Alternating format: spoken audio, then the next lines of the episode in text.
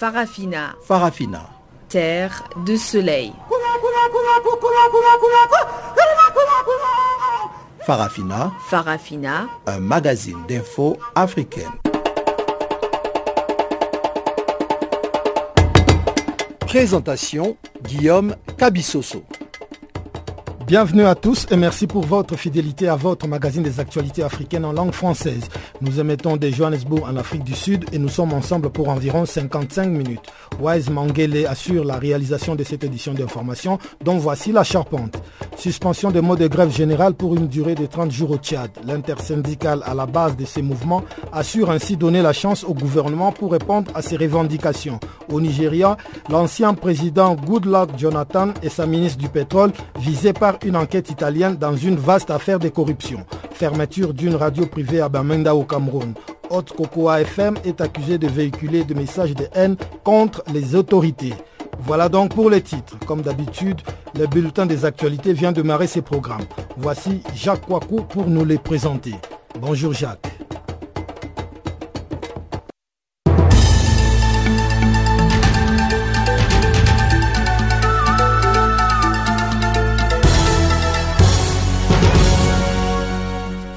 Bonjour Guillaume, bonjour à tous. Commençons par la Côte d'Ivoire. Évidemment, ce bulletin est dominé par la Côte d'Ivoire aujourd'hui. Eh bien, un nouveau gouvernement dans la continuité. Le nouveau gouvernement ivoirien formé par le Premier ministre Amadou Koulibaly, nommé mardi, est composé de 28 membres. La plupart des grands ministères restent inchangés, mais plusieurs poids lourds quittent l'équipe gouvernementale. Les ministres de l'Intérieur, Ahmed Bakayoko, des Affaires étrangères, Marcel Montano, Justice, Sansan Kabilé, Éducation nationale, Kandia Kamara, Mines et Industries, Jean-Claude Brou, reste notamment en place au terme de ce remaniement attendu après les législatives du 18 décembre et après la nomination de l'ancien Premier ministre Daniel Kablandinka mardi au poste de vice-président créé par la réforme constitutionnelle de novembre. Alain Richard Donwayi, le ministre auprès de la présidence chargé de la défense, reste en fonction après les mutineries qui ont secoué le pays la semaine dernière et alors que les négociations avec les mutins doivent se poursuivre vendredi. Parmi les 14 sortants, Adama Tungara, ancien puissant ministre du pétrole et de l'énergie, mais aussi maire de la commune d'Abobo, un des grands quartiers populaires d'Abidjan, fait sans doute les frais de la crise sociale générée dans la deuxième moitié de 2016 par l'augmentation des tarifs de l'électricité. Autre sortant de poids à Fouchata Bambalamine de la communication, ancienne porte-parole de la rébellion, et Remi Quadio, environnement, qui a été ministre pendant près d'une décennie à différents postes qui ont été battus dans leurs circonscriptions aux législatives. Jean-Louis Billon, ancien ministre du Commerce, est lui aussi une des victimes célèbres. La nouvelle équipe est plus restreinte que la précédente, 28 ministres et un secrétaire d'État contre 35 dernièrement. Il y a sept nouveaux arrivants, dont Thierry Tano, technocrate ancien banquier, proche conseil du président Ouattara au pétrole, et Suleiman Diarasouba, patron des banquiers ivoiriens, à l'artisanat et PME. Ce remaniement met un point final à la réorganisation institutionnelle en Côte d'Ivoire après l'adoption d'une nouvelle constitution qui a notamment vu la création d'un poste de vice-président et d'un Sénat. À l'avenir, le vice-président sera élu en même temps que le président. Mais parmi les mesures transitoires prévues jusqu'en 2020, il revenait au président Ouattara, réélu pour un deuxième et dernier mandat en octobre 2015, de nommer son vice-président. Restons toujours en Côte d'Ivoire, mais cette fois-ci pour parler de mutinerie. Nouveau tir à Boaké avant la visite du ministre de la Défense. Les militaires qui s'étaient mutinés à Boaké, deuxième ville de Côte d'Ivoire, la semaine dernière, ont tiré en l'air dans la nuit de mercredi à jeudi et dans la matinée pour mettre la pression sur le gouvernement, disent-ils. Ces tirs surviennent à la veille de la visite du ministre de la Défense, Alain Richard Donwaï, qui devrait apporter les promesses du gouvernement et mettre un point final à la mutinerie. Nous attendons notre argent demain. Ce qui compte, c'est l'argent, a dit un des mutins, soulignant qu'il mettait la pression pour rappeler en haut lieu ce qui a été convenu. Un accord avait été trouvé samedi à Boaké entre le ministre et les soldats qui réclament le paiement de primes, des augmentations de soldes, une promotion plus rapide entre les grades ainsi que des logements. Des militaires en colère avaient cependant empêché le ministre et sa délégation de quitter la résidence du sous-préfet pendant plus de deux heures. Dans la nuit de mercredi à jeudi, mais aussi dans la matinée, des tirs nourris tirés ont été entendus dans un camp militaire en face de l'université Alassane Ouattara, c'est à l'ouest de Boaké. Gambie, le président béninois espère être à Banjul le 19 janvier. Le président béninois Patrice Talon, en visite mercredi à Abidjan, a dit qu'il espérait être avec le président ivoirien Alassane Ouattara à Banjul le 19 janvier pour l'investiture du président de la Gambie où le président sortant, Yaya Djamé, s'accroche au pouvoir. Nous, nous, en parlant de lui et du président ivoirien, bien entendu, nous nous sommes donc félicités des déclarations du président Yaya Djamé qui rassurent et qui montrent que nous sommes en train de sortir de la crise. Nous allons partir ensemble à Banjul le 19 et cette frayeur sera derrière nous, a déclaré M. Talon, apostrophant son homologue en disant par, euh, je cite, n'est-ce pas, Monsieur le Président? Félicitations. Nous sommes en train de trouver les voies de convergence pour que dans cette petite crise qu'il y a en Gambie, on trouve une solution, avait-il estimé quelques instants auparavant. Lors d'une déclaration télévisée de la nuit de mardi à mercredi, M. Djamé a dénoncé des ingérences étrangères sans précédent dans son pays, mais a mais appelé à un règlement pacifique du contentieux électoral. M. Djamé a fait cette déclaration quelques heures après avoir subi un nouveau revers. La Cour suprême a jugé impossible de statuer avant plusieurs mois sur ses recours contre sa défaite électorale, le temps de recruter les magistrats manquants et prôner par conséquent une solution négociée avec le président élu Adama Barrow. Terminons par le Niger. Les repentis de Boko Haram transitent par Difa. Depuis le 27 décembre, une cinquantaine de combattants de Boko Haram, dont deux émirs, se sont rendus aux autorités nigériennes à la frontière avec le Nigeria. Ils ont été regroupés dans un site de cantonnement à Difa. Ce site n'est pas un centre de rétention, mais juste un lieu de transit avant la réinsertion sociale de ces hommes, explique le document cadre de l'établissement. Il est toutefois clos et sécurisé pour éviter d'éventuelles représailles de Boko Haram à l'encontre de ces repentis. Sous la tutelle du ministère de l'Intérieur, ce centre, d'une capacité de 200 à 300 places, est dirigé par un officier de la gendarmerie nationale, assisté d'un représentant du ministère de la Justice, d'un psychologue, d'un agent de santé, de formateurs et de spécialistes en, en Le processus peut durer deux ans car il faut les écouter et comprendre leur motivation avant de leur fournir une formation et de les réinsérer, explique un connaisseur du dossier. Un second centre devrait être rapidement créé à Goudoumaria, à une centaine de kilomètres à l'ouest de Difa, si les rééditions se multipliaient, comme l'espère le gouvernement. Il pourrait accueillir jusqu'à 1000 personnes.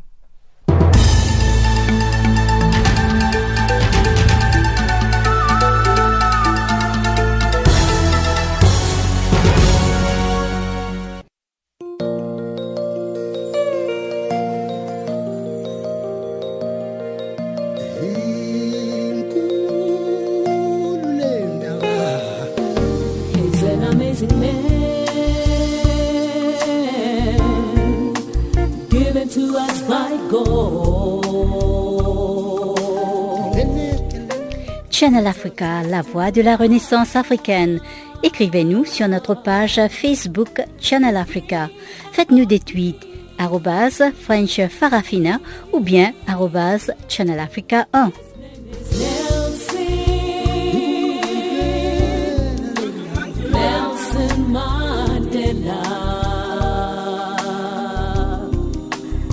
People Rainbow Nation.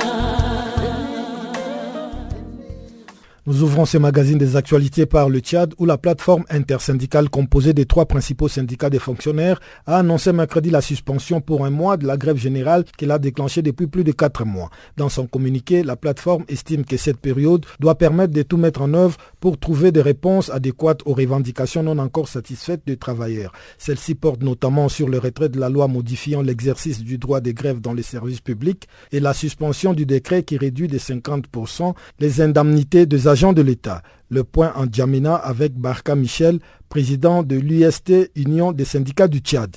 Je ne peux pas vous dire que nous sommes totalement satisfaits, non. Mais il y a eu une amélioration. pour Le gouvernement a fait un petit progrès en payant tous les arriérés de salaire. Et il reste bien sûr un certain nombre de revendications qui ne sont pas encore payées.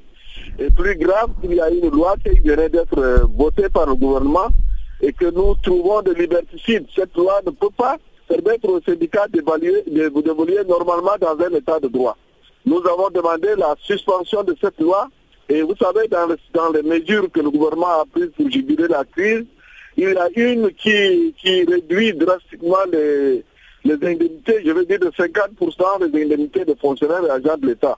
Et donc nous demandons également que cette euh, loi, cette, ce décret soit, soit supprimé. Et le tout nous avons laissé un mois au gouvernement pour prendre toutes les dispositions afin de régler, à notre avis, de régler ce, ce problème-là avant que euh, le travail reprenne. Qu'est-ce que vous avez pu finalement obtenir du gouvernement pour euh, annoncer cette trêve dans cette grève?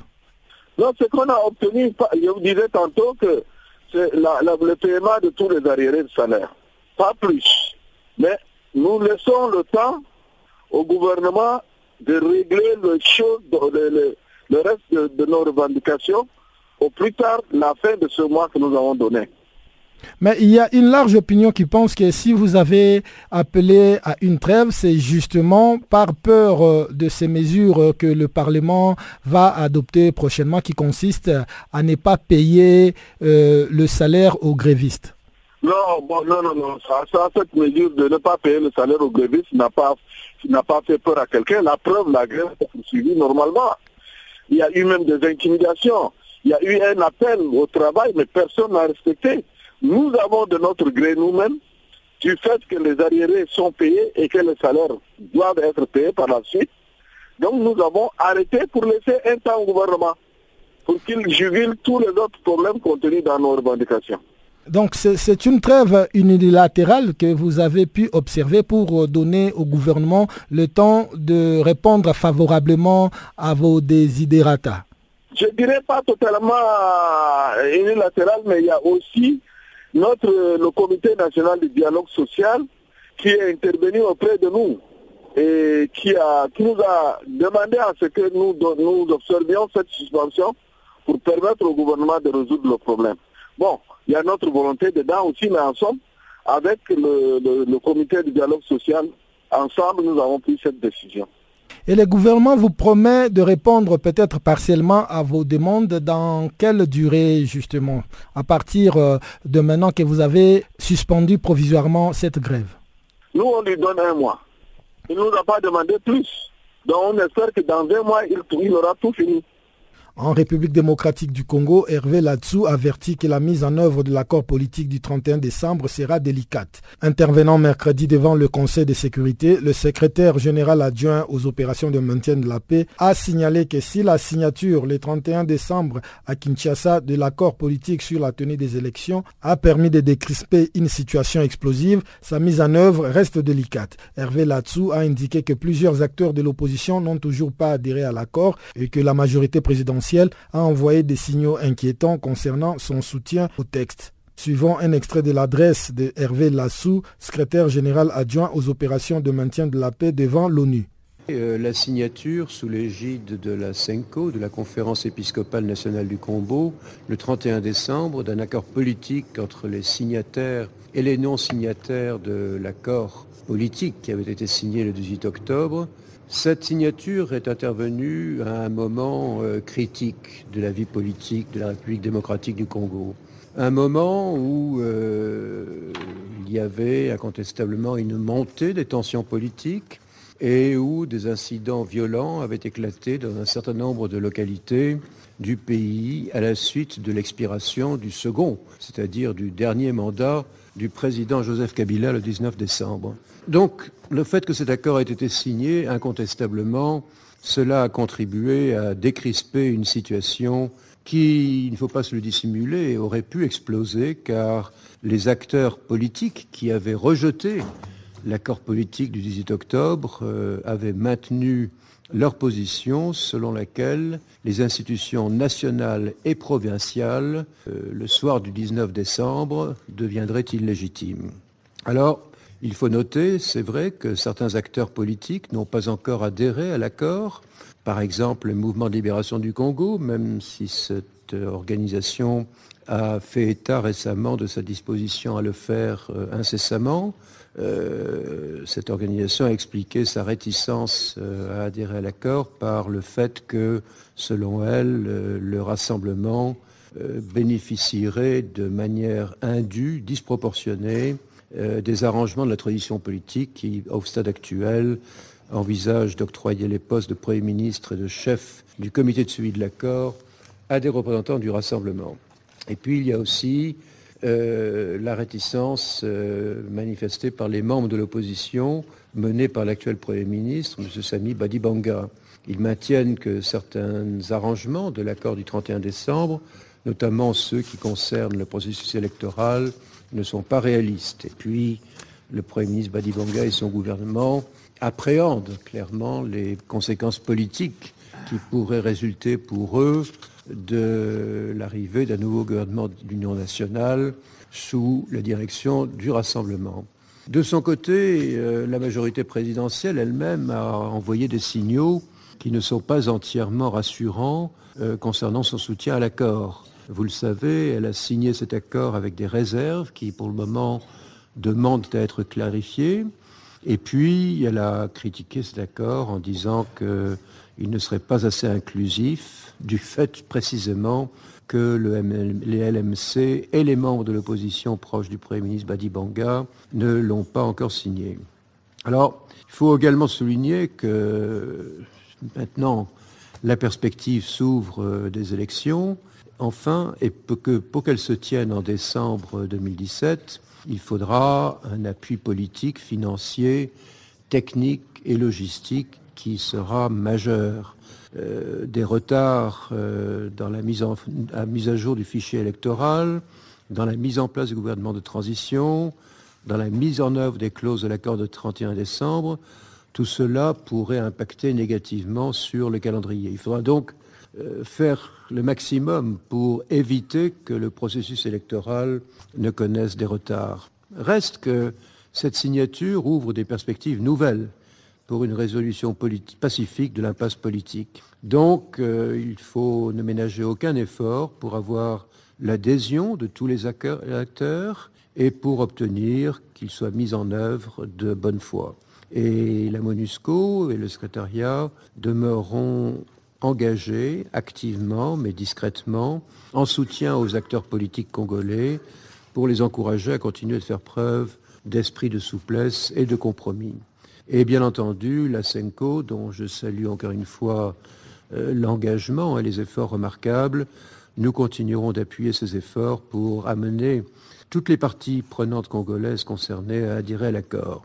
Car en l'absence d'une telle adhésion, euh, cette mise en œuvre sera difficile et ne pourrait qu'avoir des conséquences négatives sur le plan politique et sur le plan sécuritaire.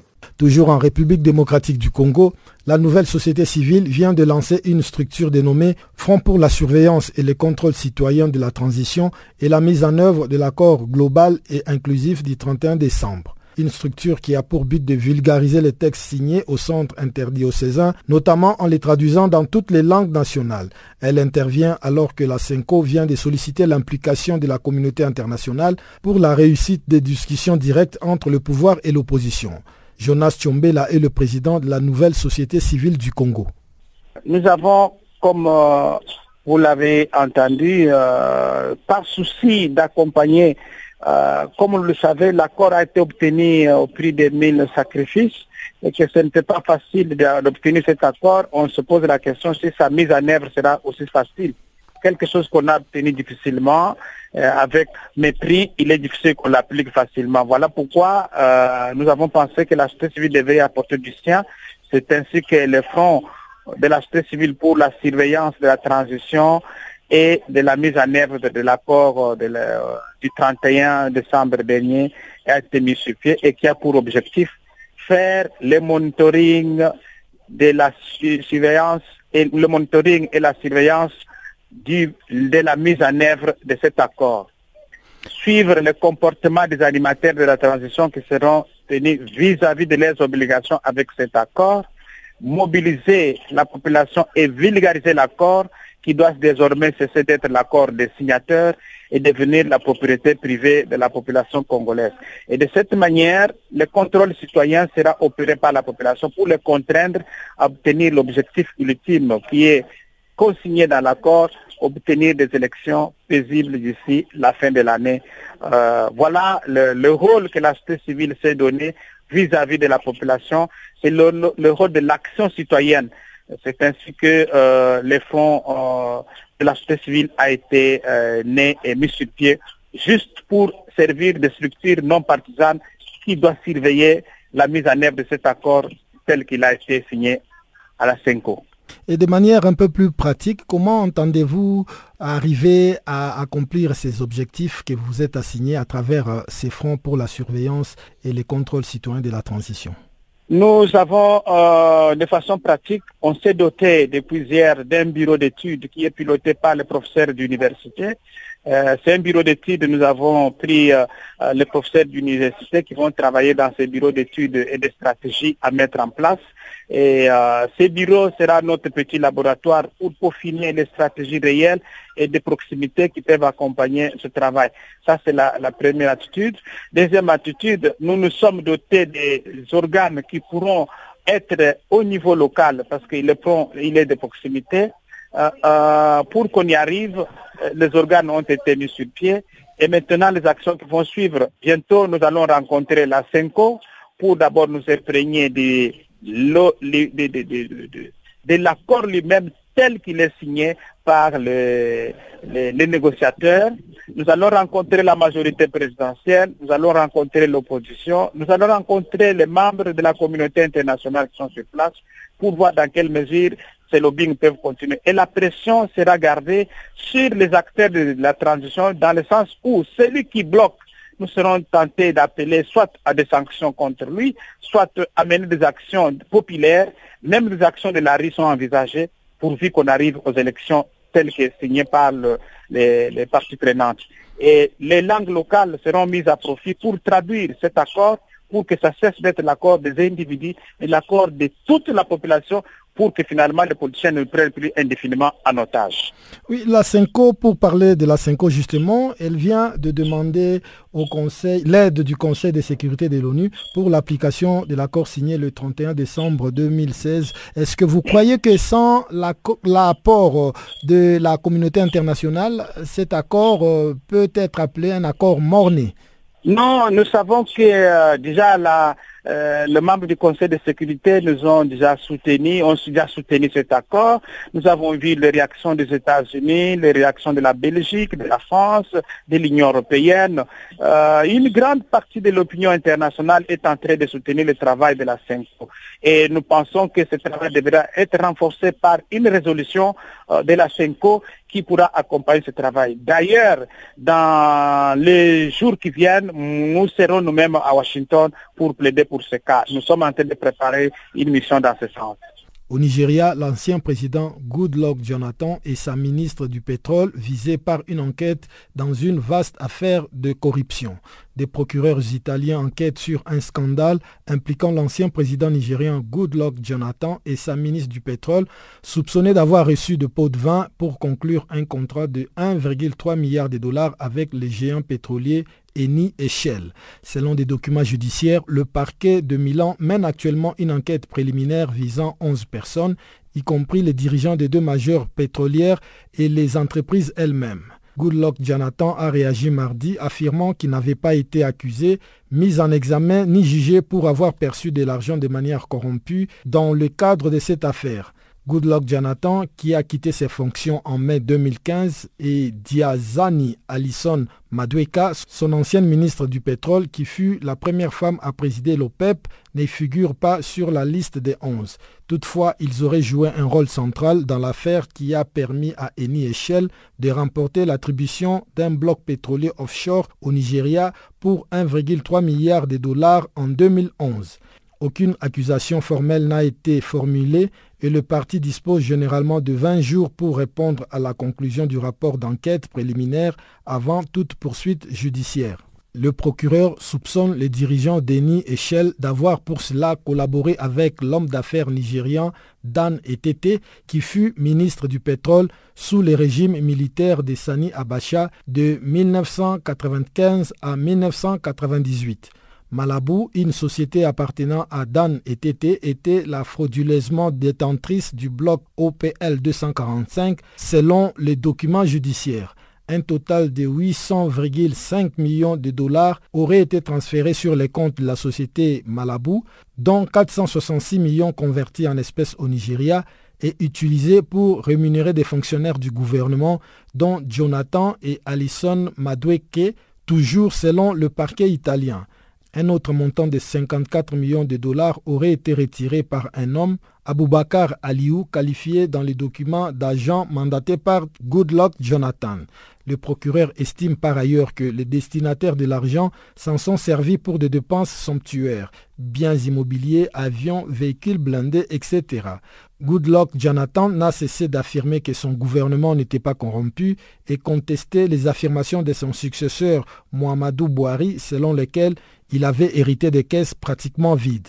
Bouhari a obtenu une victoire inédite pour un leader de l'opposition dans l'histoire du Nigeria en battant Jonathan à la présidentielle de mars 2015. Il a notamment été élu sur la promesse de combattre la corruption endémique, affirmant que des sommes d'argent public faramineuses avaient été volées. Depuis le début de son mandat, les autorités ont procédé à une vague d'arrestations de hauts fonctionnaires de l'administration Jonathan pour corruption, mais peu ont jusque-là été condamnés.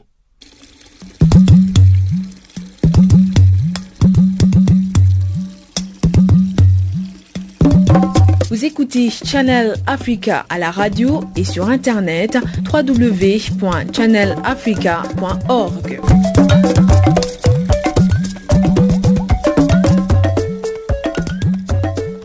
Passons à présent à la page économique de ce magazine des actualités et c'est Chanceline Louraquois qui va nous la présenter.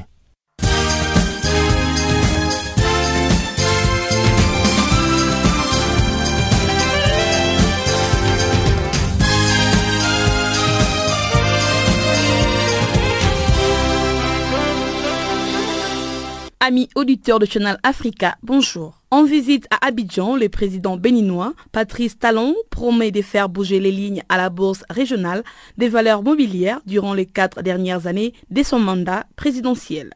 Au cours de cette visite, le président béninois a fait face aux résultats qui lui ont été présentés par les directeurs généraux de la bourse régionale des valeurs mobilières et de Kossi Amenouvé entre autres le récente performance de la bourse régionale des valeurs mobilières sur les continents et à l'international. Ensuite, il lui a été rappelé que l'institution a réalisé 7 000 milliards de capitalisation en 2016 et a enregistré l'entrée des quatre entreprises.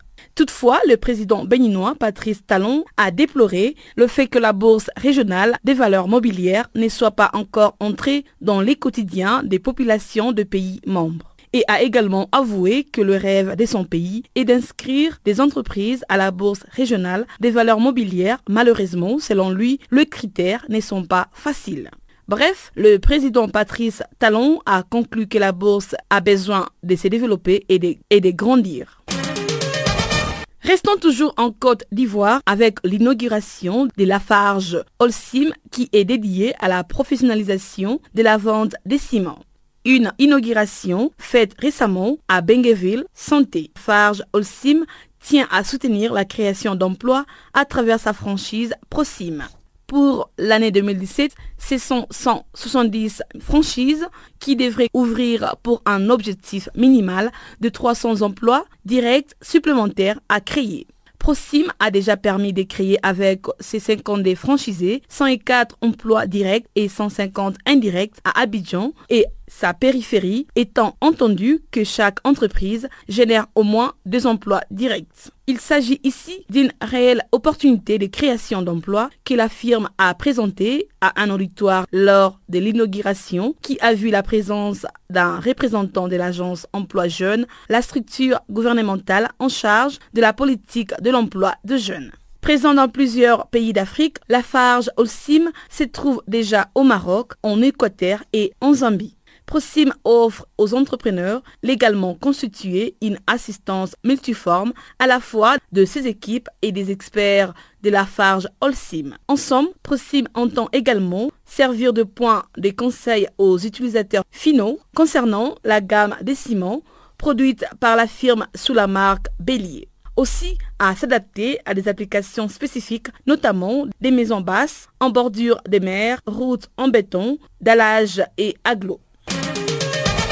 Les ministères éthiopiens de l'industrie a indiqué le mercredi qu'il envisage de donner les premiers coups des pioches aux travaux des constructions des quatre parcs industriels dans les jours qui suivent. Les coûts total de ces projets est de 2 milliards de dollars et est prévu pour une durée de 4 ans. Le programme est réparti dans les régions d'Amara, Oromia, Tigray et dans la région des Nations. Les financements sera apporté par les gouvernements fédéral éthiopiens et par les gouvernements des États concernés. Signalons que la Banque de développement de l'Éthiopie a par ailleurs décaissé une enveloppe de 7 milliards de bires. C'est soit 321 millions de dollars en faveur de ces projets. Rappelons que le dit projet fait partie intégrante de la vision de l'Éthiopie de devenir les premiers endroits pour les industries légères en Afrique. Notons que le gouvernement fédéral éthiopien ambitionne d'installer 17 parcs industriels dans toutes les régions du pays.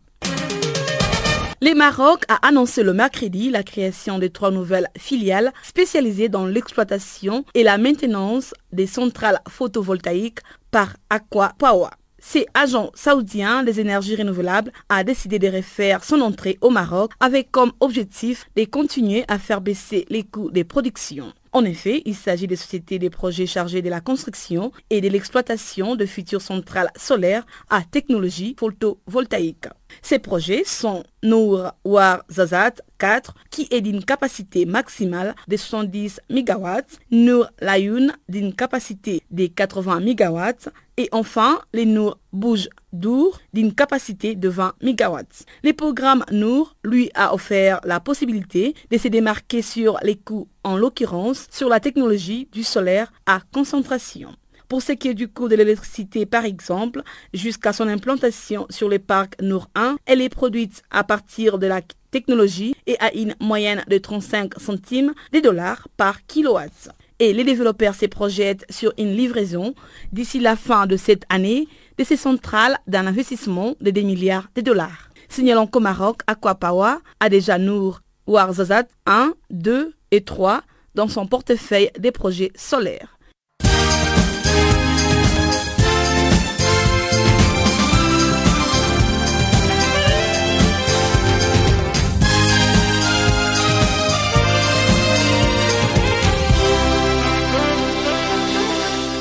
Africa, yeah.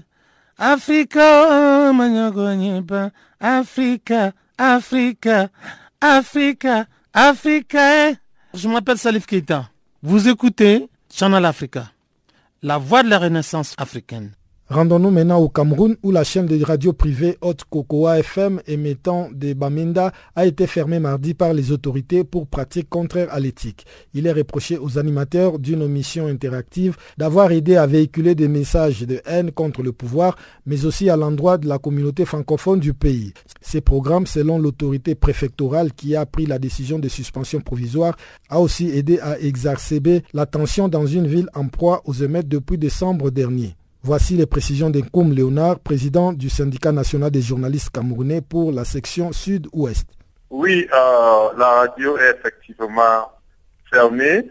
Pour l'instant, euh, il y a une délégation qui est conduite par le président de la Commission nationale de la euh, communication.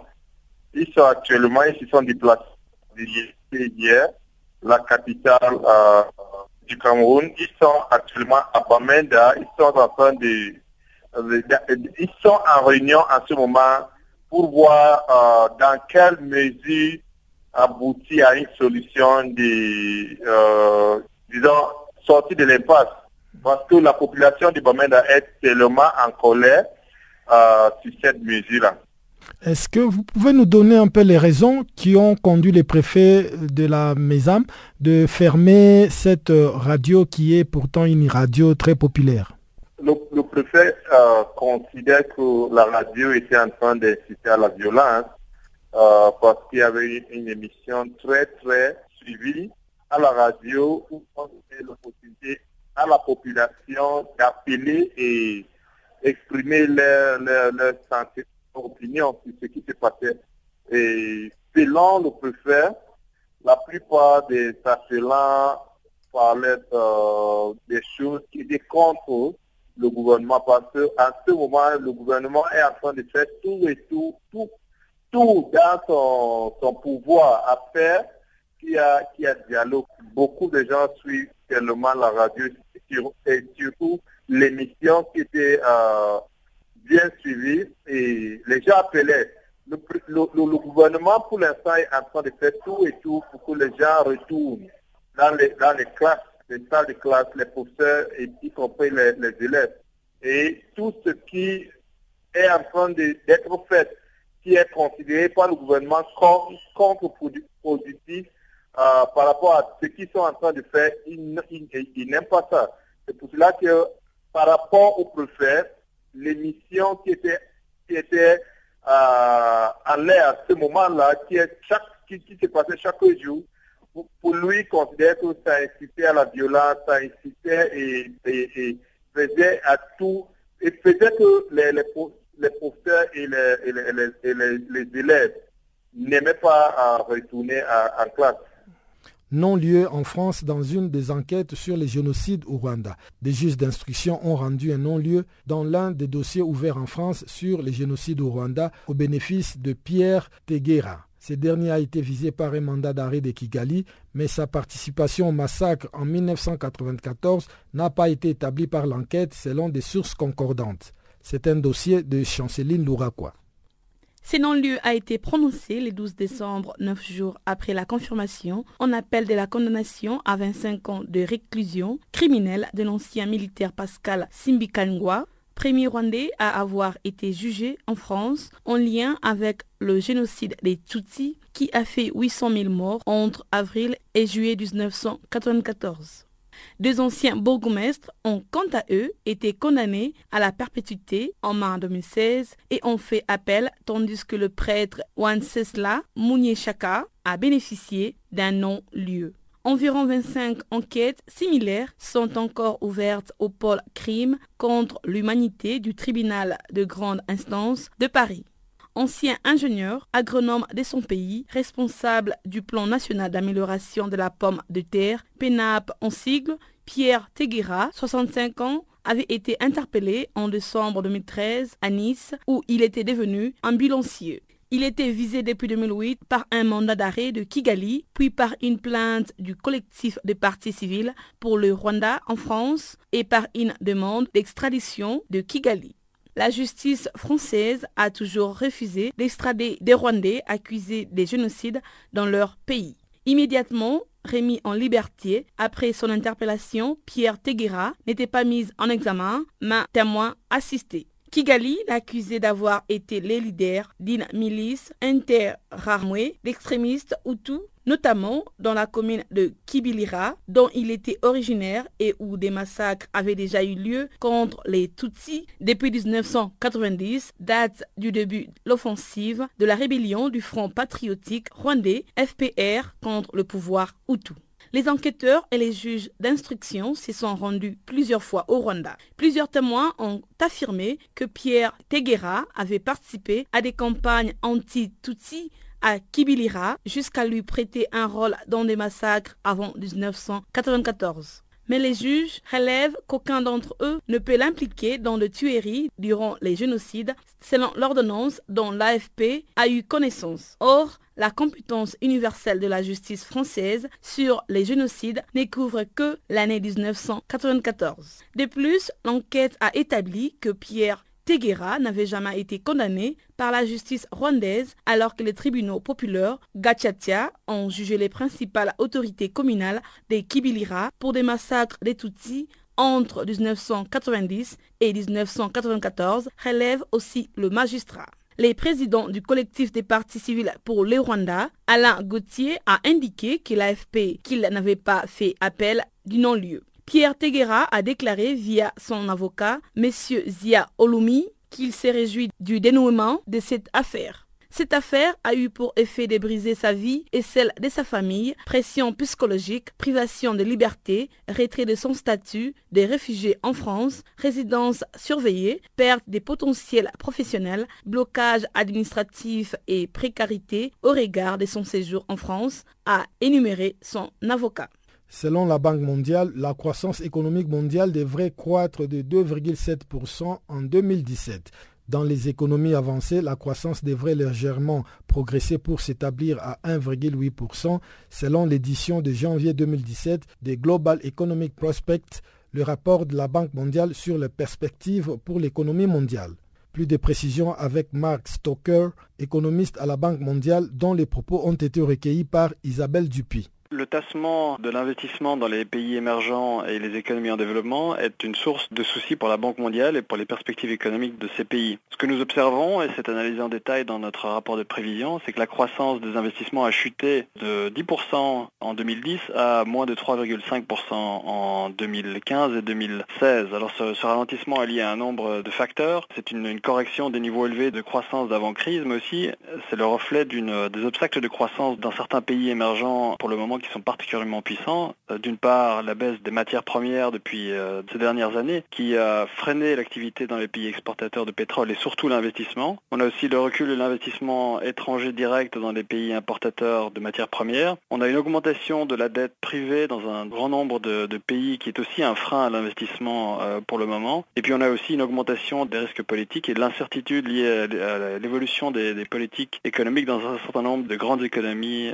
qu'elles soient avancées ou émergentes émergentes. Et pouvez-vous nous donner une idée de l'impact direct d'un tel ralentissement, par exemple, dans la vie des citoyens? Quelles sont les inquiétudes? L'inquiétude, évidemment, c'est que cette faiblesse de, l'investissement se répercute dans les perspectives de croissance de ces pays. Euh, ça limite l'accumulation du, euh, capital euh, physique, le capital humain, et donc pourrait peser sur les perspectives à moyen et, long terme. Et donc c'est important, surtout aujourd'hui où nous voyons une amélioration graduelle des perspectives mondiales, que les pays émergents utilisent des conditions extérieures relativement ou plus favorables pour accroître l'investissement public dans les infrastructures et aussi dans le capital humain. Et y a-t-il d'autres recommandations de la Banque mondiale à moyen et à long terme pour remédier à la situation? Ce qu'on observe en général, c'est que les pays qui implémentent des, réformes structurelles euh, ont tendance à voir l'investissement et la croissance s'accélérer dans les années qui suivent. Donc d'une manière générale, euh, les réformes sont importantes pour la croissance et pour l'investissement. Maintenant, il y a aussi un contexte euh, macroéconomique qui doit être favorable, avec des politiques fiscales soutenables, avec des politiques monétaires qui assurent la, stabilité des prix et de l'évolution des changes, une visibilité des acteurs privés quand ils décident d'investir dans une, dans une économie et donc aussi un contexte régulatoire qui est favorable et prévisible. Et y a-t-il déjà des politiques intéressantes qui ont été mises en place par certains pays, des exemples à suivre à vos yeux? Oui, alors il y a un certain nombre de pays qui ont implémenté des réformes de fonds euh, dans les pays émergents. Le plus important, euh, évidemment, c'est l'exemple de l'Inde, qui continue à implémenter euh, des réformes assez, assez poussées dans un certain nombre de domaines, y compris pour stimuler les, les investissements directs étrangers. Ça s'est répercuté dans une croissance relativement euh, élevé en, Inde, bien que l'investissement, euh, même en Inde, reste relativement faible jusqu'à présent, mais ceci offre un exemple positif pour un certain nombre de pays. Et qu'en est-il des pays développés? Quel peut être leur rôle pour inverser cette tendance? Alors, euh, dans les pays développés, ce qu'on observe, c'est que la faiblesse de l'investissement qu'on a vu après crise était surtout liée à la faiblesse de leur croissance. Et on voit aujourd'hui que cette croissance a tendance, du moins ce sont nos attentes, a tendance à repartir en 2017 après une, année 2016 qui était particulièrement difficile. On voit notamment que la croissance aux États-Unis est en train de se relever. Donc ça, c'est encourageant pour l'économie américaine, mais aussi pour les partenaires commerciaux des États-Unis. Ils sont nombreux. Bah, près d'un quart des, pays dans le monde ont comme euh, marché d'exportation principal les États-Unis. Donc ce qui se passe aux États-Unis a un impact important pour le reste du monde. Nos perspectives économiques aux États-Unis ne prennent pas en compte les changements de, politique économique qui sont attendus avec la nouvelle administration parce que nous n'avons pas encore assez de détails pour faire une évaluation euh, précise. Amélioration de la croissance que nous attendons est indépendante des changements de politique. Nous envisageons un certain nombre de scénarios autour de notre euh, perspective de base, où par exemple les États-Unis implémenteraient euh, des, mesures fiscales plus accommodantes qui euh, soutiendraient la croissance et également l'investissement. Mais évidemment, il y a aussi des, changements de politique qui sont peut-être un peu plus inquiétants, liés notamment à la possibilité d'une politique commerciale un peu plus restrictive ou, protectionniste, qui pourrait affecter négativement les États-Unis et le reste du monde. Les politiques euh, économiques dans d'autres pays avancés sont également euh, en phase de changement. Donc ça crée aussi un élément d'incertitude, euh, je pense notamment à, l'Europe, avec l'évolution des relations entre le Royaume-Uni et le reste de l'Europe. il y a aussi des, élections importantes qui auront lieu en Europe au courant de l'année 2017. Et ces éléments d'incertitude peuvent peser un petit peu sur les perspectives d'investissement en Europe et globalement. Et donc lever ces incertitudes serait un facteur important de soutien à la reprise. Lutte contre le tabagisme, selon l'OMS, l'Organisation mondiale de la santé, environ 6 millions de personnes meurent chaque année en raison du tabagisme. L'agence onusienne souligne que la plupart des victimes se trouvent dans le pays en développement et que l'industrie du tabac et les conséquences mortelles de ces produits coûtent aux économies mondiales plus de 1000 milliards de dollars par an en dépenses de santé et en perte de productivité. Au micro d'Isabelle Dupuis, Tariq Jassarevic, porte-parole de l'OMS, revient sur les principales conclusions du rapport. On sait très bien que le tabac tue beaucoup de gens. Euh, plus de 6 millions de personnes euh, vont mourir chaque année de tabac. Et ce nombre va augmenter malheureusement dans les années qui viennent.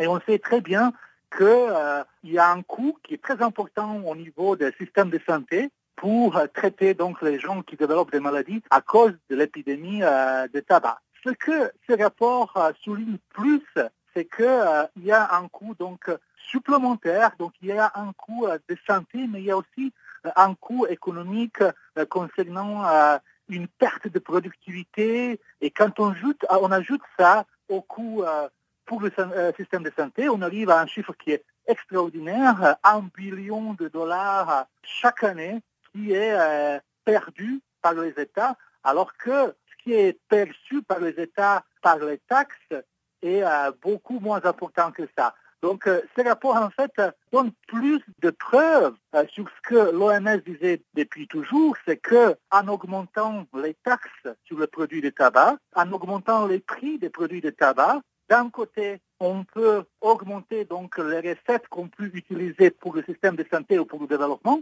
et d'un autre côté, on réduit le nombre de fumeurs et de ce coût-là, donc on réduit les, les coûts futurs pour le système de santé. Et ce coût dont vous parlez est-il le même ou a-t-il la même proportion dans les pays développés que dans les pays en développement? Malheureusement, euh, ce coût est plus important dans les pays euh, en voie de développement. C'est là que les gouvernements sont plus vulnérables à des euh, tactiques et stratégies néfastes de, de l'industrie de tabac, où l'industrie de tabac arrive plus facilement à écouler ses produits et éviter donc une augmentation des prix. Et c'est cela, euh, on essaye vraiment, à travers la convention cadre de la lutte anti-tabac développée ici à l'OMS, de vraiment euh, encourager tous les pays à appliquer, à mettre en pratique les mesures de contrôle du tabac, dont une qui est très importante, c'est effectivement l'augmentation euh, des taxes et des, prix des produits du tabac. Et le rapport met aussi l'accent sur l'importance de contrôler le, commerce illicite du tabac. Quelle est l'ampleur de, cette filière-là, si, si je peux dire? Oui, c'est quelque chose que l'OMS a travaillé dessus depuis un petit moment. Donc, il existe un protocole à la Convention cadre de la lutte anti-tabac, un protocole sur le commerce illicite de tabac, parce qu'on sait très bien que les produits illicites de tabac donc, passent à côté des systèmes de taxation et donc euh, les recettes qui normalement devraient être perçues par les, autorités ne sont pas perçues et du coup euh, euh, ce qu'on essaie vraiment de dire c'est que percevoir plus d'argent à travers les taxes et les prix pourrait donc aider non seulement à réduire le nombre d'usagers de produits de tabac, mais aussi cet argent donc pourrait s'inscrire dans une lutte durable pour les objectifs de développement, aussi bien que pour le renforcement des systèmes de santé.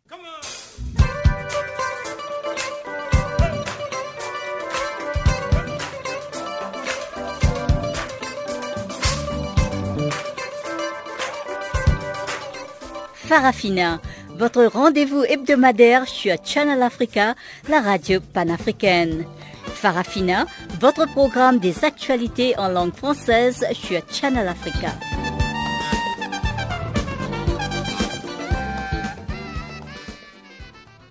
Nous arrivons pratiquement à la fin de ce magazine des actualités. Mais avant cela, passons à la page des sports qui va une fois de plus nous présenter Chanceline Louraquois.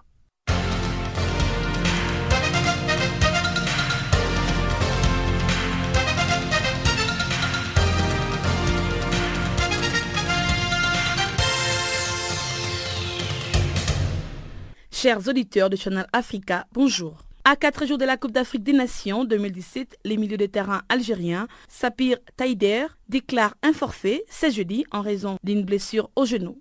Ce dernier s'est blessé le mercredi lors d'un entraînement. La Fédération algérienne de football indique que le jeune joueur d'Arsenal, Ismaël Benassé, va le remplacer. Il est appelé en renfort parmi les 23 pour pallier les forfaits du joueur de Bologne. Le milieu de terrain d'Arsenal rejoindra ses coéquipiers ce jeudi pour prendre part à sa première Cannes. Placé dans le groupe B de la Cannes 2017, l'Algérie affrontera le Zimbabwe, la Tunisie et le Sénégal. La Côte d'Ivoire a achevé sa préparation de la Coupe d'Afrique des Nations 2017 par une démonstration le mercredi sur le score des 3 buts à 0 contre l'Ouganda en match amical à Abu Dhabi. C'est grâce à la seconde période que les éléphants ont pu marquer notamment à travers les premiers buts des Zaha et Dorier. À la 59e minute, Zaha a doublé les scores pour inscrire son premier but à l'occasion de sa deuxième cape sur les scores de 2 buts à 0. Et vers la 72e minute, Aurier a enfin récompensé de sa belle prestation par un but de la tête sur un cornet de 3 buts à 0. Après sa victoire contre la Suède dimanche dernier, la Côte d'Ivoire s'est une nouvelle fois rassurée à trois jours du coup d'envoi de la compétition prévue au Gabon. Les éléphants ont à cœur de défendre leur titre acquis en Guinée équatoriale en 2015. Pour leur premier match de la Cannes 2017, ils entreront en lice le lundi prochain contre les Togo. Toujours en Côte d'Ivoire avec Wilfried Zaha qui a confirmé le mercredi sa participation à la Coupe d'Afrique des Nations 2017. Il déclare, je cite, Je vais désormais jouer avec la Côte d'Ivoire je compte offrir une troisième Coupe d'Afrique aux Ivoiriens et les rendre heureux. Ensuite, il faut une qualification au Mondial 2018. Fin de citation. Les sociétaires de Crystal Palace a fait sa première apparition sous la tunique des Oranges face à la Suède sur les scores de 2 buts à 1 en amical le dimanche dernier. L'international ivoirien Wilfried Zaha a pour ambition d'offrir une troisième canne à son pays après le Sénégal 92 et la Guinée équatoriale en 2015. Ce milieu de terrain de cristal a été récemment sélectionné avec les éléphants pour la grande messe continentale prévue du 14 janvier au 5 février au Gabon. Restons toujours en Côte d'Ivoire. Au terme d'un an de mise en retrait, Yaya Touré a assuré au sélectionneur Michel Dissuyer le mercredi son retour à l'équipe pour la double confrontation contre les Soudans dans le cadre des troisième et quatrième journées des éliminatoires de la Cannes 2017. À présent, l'objectif pour les éléphants est de s'élancer dans ce groupe I si particulier des, éliminatoires de la Cannes 2017. Seules trois équipes les composent puisque le résultat du Gabon, pays hôte, ne sont pas comptabilisés. Après le match nul contre la Sierra Leone, zéro but partout, en septembre dernier, la sélection de la Côte d'Ivoire peut compter sur plusieurs retours majeurs pour la double confrontation contre les Soudans à l'occasion des troisième et quatrième journées des éliminatoires de la Coupe d'Afrique des Nations 2017. Notons que le sélectionneur Michel Dussuyer peut aussi compter sur les retours des Gradel et Canon.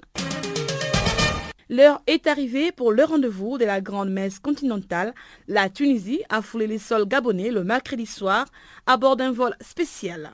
C'est à Franceville qu'ils ont déposé leurs valises avec un retard de deux heures de temps. Ils sont logés à Bongoville à 50 km du stade. Le premier match des Aigles de Carthage est prévu le 15 janvier prochain contre le Sénégal qui a achevé sa préparation à la Cannes 2017 le mercredi par un deuxième succès sur les scores de 2 buts à 0 contre les Congo-Brazzaville en match amical. Ensuite, les Aigles de Carthage affronteront l'Algérie puis les Zimbabwe, dernière sortie de la phase d'épaule. La Fédération gabonaise de football a récemment annoncé que les Panternes seront habillés par la marque allemande Adidas lors de la prochaine Cannes que le pays organise. Le président de la FEGAFOOT, Pierre-Alain Mugengui, indique qu'il ne s'agit pas d'un contrat, mais seulement d'un fournisseur spécial pour la Coupe d'Afrique des Nations 2017. Les Gabons débutent la compétition ce samedi 14 janvier à Libreville contre la Guinée-Bissau. Notons qu'à l'image de plusieurs sélections africaines, la marque Puma se désengage de plus en plus sur les continents. Seuls les Ghana et la Côte d'Ivoire restent encore les représentants de l'équipementier.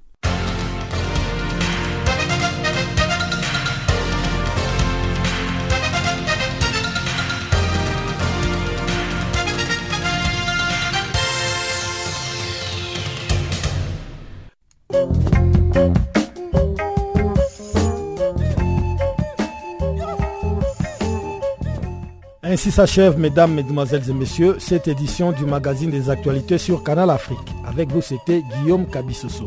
Mesdames, mesdemoiselles, messieurs, merci de votre aimable fidélité. Le prochain rendez-vous est pris pour demain, même heure, même fréquence. Au revoir.